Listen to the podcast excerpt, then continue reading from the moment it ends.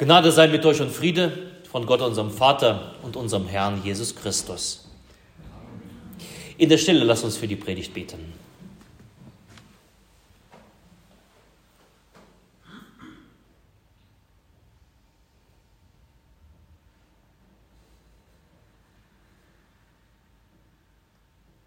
Herr, dein Wort ist meines Fußes Leuchte und dein Licht auf meinem Wege.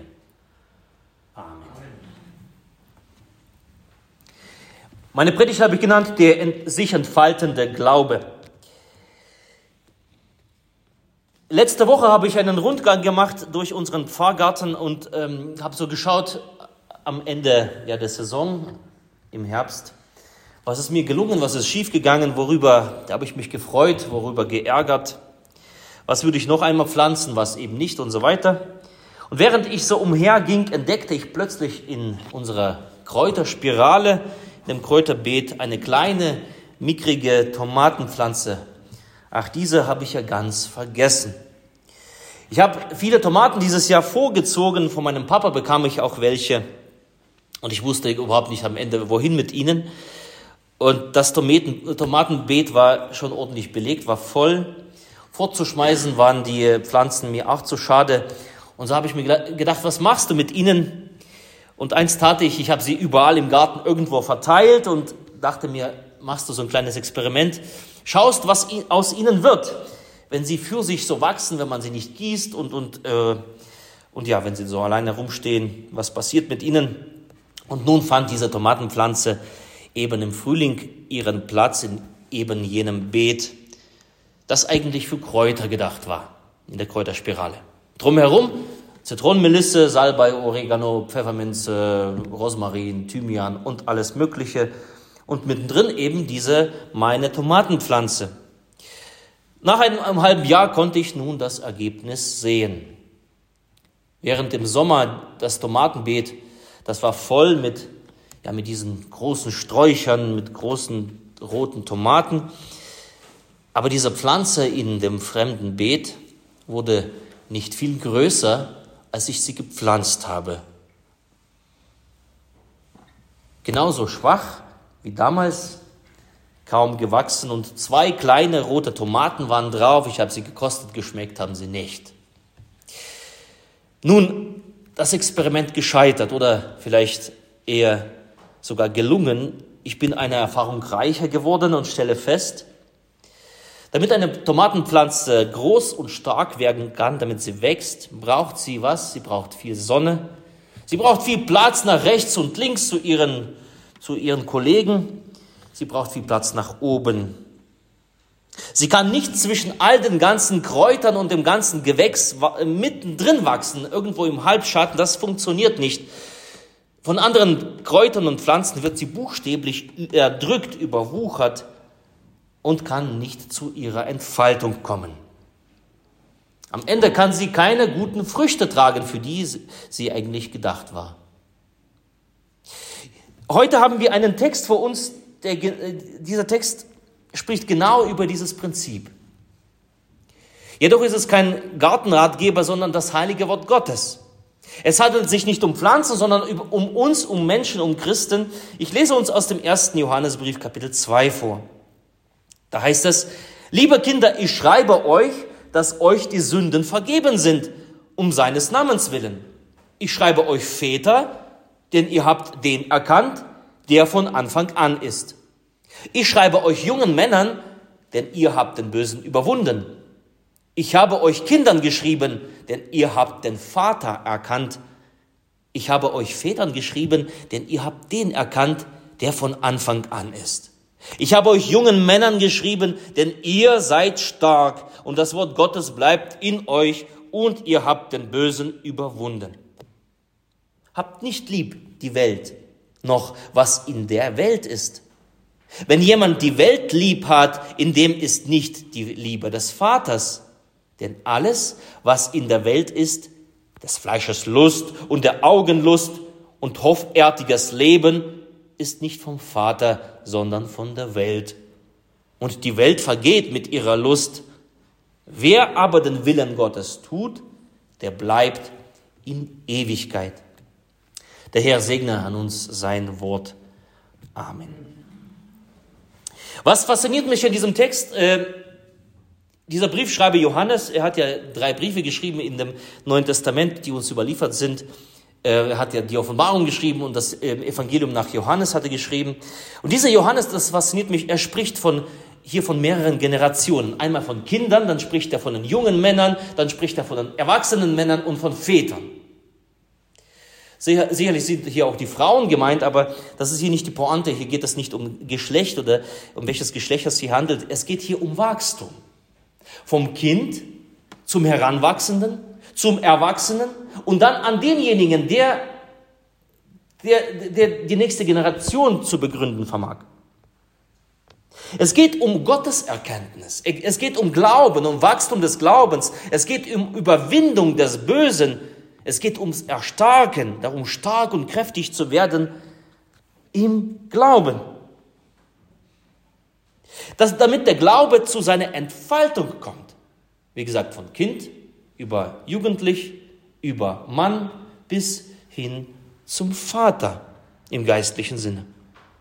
Damit der Glaube nicht an einem Punkt stehen bleibt, sondern dass er wächst, sich, sich herausbildet, damit der Glaube überwindet, damit er fähig ist, auf, auf seinen zwei Beinen zu stehen. Und am, am Ende, am Ende, damit er Früchte trägt, damit der Glaube auch in anderen Menschen Glauben wecken kann. Darum schreibt alles der, dieser Johannes, der Apostel Johannes. Aber alles beginnt, alles beginnt mit dem einen Satz, den er zu Beginn unseres Textes erwähnt. Liebe Kinder, und damit fängt es an. Liebe Kinder, ich schreibe euch, dass euch die Sünden vergeben werden, dass euch Sünden vergeben sind, um seines Namens willen. Der Glaube, seine Entfaltung, sein Wachstum fängt nämlich hier an, braucht genau das, die Vergebung der Sünde. Die Sünde, die ist ja so wie diese Kräuter in diesem Beet, in diesem Kräuterbeet, Zitronenmelisse, wie gesagt, Rosmarin, Salbei, Oregano, Pfefferminze. All diese Kräuter, das ist immer schön im, im Sommer, wenn du daneben stehst oder daneben sitzt, ihr Duft ist so betörend, verführerisch, unwiderstehlich.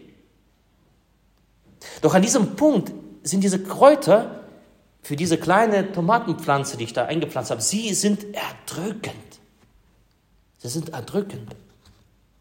Das Potenzial dieser Pflanze wird zurückgehalten. Sie kommt nicht auf ihre Weise zur Entfaltung. Sie bleibt so, wie sie ist. Dasselbe verhält sich mit der Sünde an uns. Die Sünde ist betörend. Diese Welt ist verführerisch, hin und wieder unwiderstehlich. Die Welt hat aber eine Angewohnheit, sie überwuchert. Sie überwuchert mit, mit der Sünde unsere Gedanken, Worte und Werke. Manche sagen, heutzutage wissen die Menschen gar nicht, was Sünde ist. Als Kirche äh, braucht man über die Sünde gar nicht zu reden. Wir brauchen neue Ansätze, weil die Menschen eben nicht wissen, was Sünde ist. Ich bin vom Gegenteil überzeugt. Wenn du ganz ehrlich zu dir selbst bist, wenn du, wenn du dir Moment Stille nimmst die Stille gehst, in dich hineinhorchst, dann weißt du ganz genau, was die Sache ist. Dann wirst du ganz genau diese Verstrickung lokalisieren, ganz genau, wo, was bei dir im Argen liegt. Klar, dafür brauchst du Stille. Ehrlichkeit zu dir selbst. Ein Mensch, ein Christ, der in diesen Dingen der Welt, in der Sünde in dem Hass, in der Lust dieser Welt, in den Gedanken dieser Welt verstrickt ist, er kommt nicht zu seiner Entfaltung. Er bleibt wie diese eine kleine, mickrige Pflanze und am Ende schmecken die Früchte auch gar nicht. Denn alles, was in der Welt ist, des Fleisches Lust und der Augenlust und hoffärtiges Leben, ist nicht vom Vater, sondern von der Welt. Und die Welt vergeht mit ihrer Lust. Wer aber den Willen Gottes tut, der bleibt in Ewigkeit. Gottes Weg ist ein anderer. Gottes Weg mit uns ist ein anderer, es ist ein Weg der Entfaltung. Gott möchte, dass du dich entfaltest, dass der Glaube in dir sich entfaltet, dass der Glaube in dir wächst und dann stärker zunimmt. Gott möchte, dass du zu einem Überwinder wirst. Gott hat einen Weg für dich von Herrlichkeit zu Herrlichkeit. Und das, was wir zuallererst brauchen, ist genau das.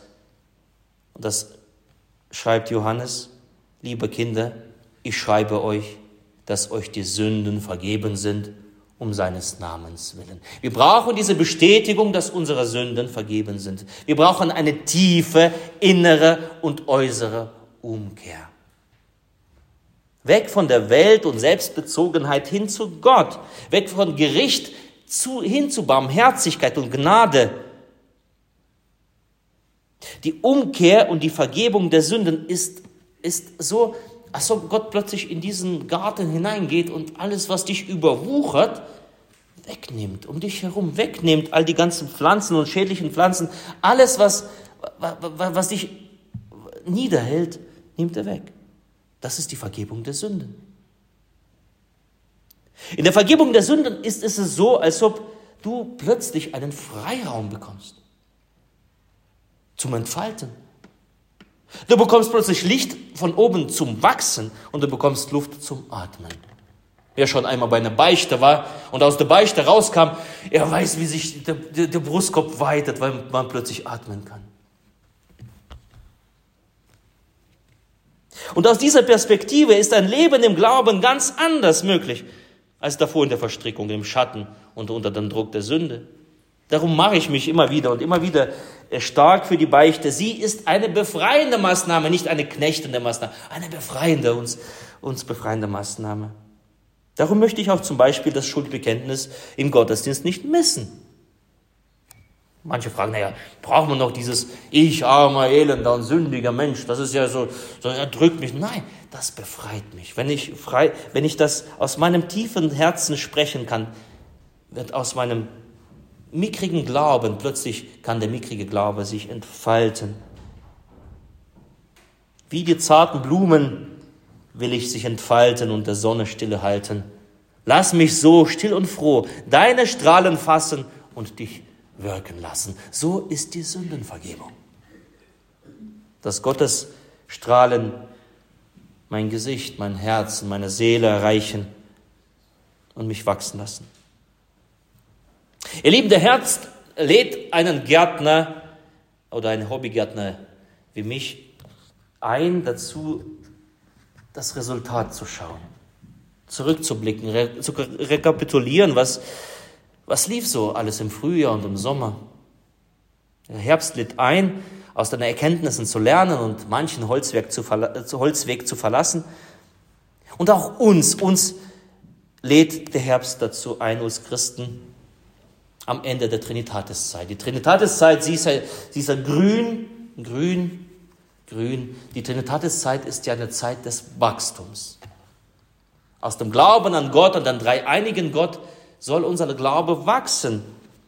Und am Ende der Trinitatiszeit bist du eingeladen, am Ende dieser Zeit zurückzublicken, darauf zu schauen, wie bin ich diese Zeit gewachsen?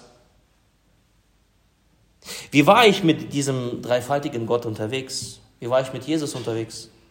Was hat meine Gedanken, Worte und Werke geprägt? Und vielleicht, was hat mich überwuchert?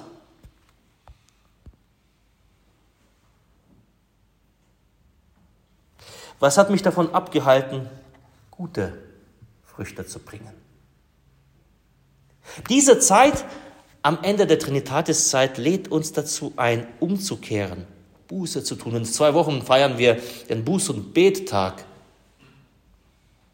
Warum, warum, äh, warum feiern wir den? Genau darum, zurückzublicken, zu schauen, wie steht es um mich, hineinzuhorchen. Nutze diese Zeit, nutze diese Zeit, zur Beichte zu gehen, dich selbst anzuschauen, hineinzuhorchen.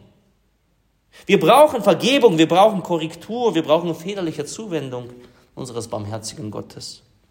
Wir brauchen diese strahlende Barmherzigkeit, die uns in unseren Herzen einen freien Raum schaffen. Für Gott und unseren Mitmenschen. Wir brauchen diese Zeit, um ehrlich mit uns zu sein. Sei mit dir ehrlich in dieser Zeit. Sei mit Gott ehrlich. Halte Gott alles Unkraut entgegen, was dich hemmt und ausbremst, was dich überwuchert. Nutze diese Zeit, damit dein Glaube sich aufs Neue entfalten kann. Und der Friede Gottes, der Höhe ist als alle Vernunft, bewahre eure Herzen und eure Sinne in Christus Jesus. Amen.